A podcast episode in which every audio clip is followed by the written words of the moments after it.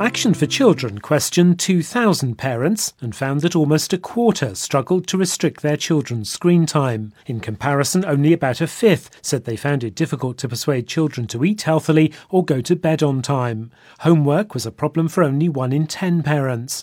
Recent research from Cambridge University found that long periods in front of a screen undermined children's performance in exams.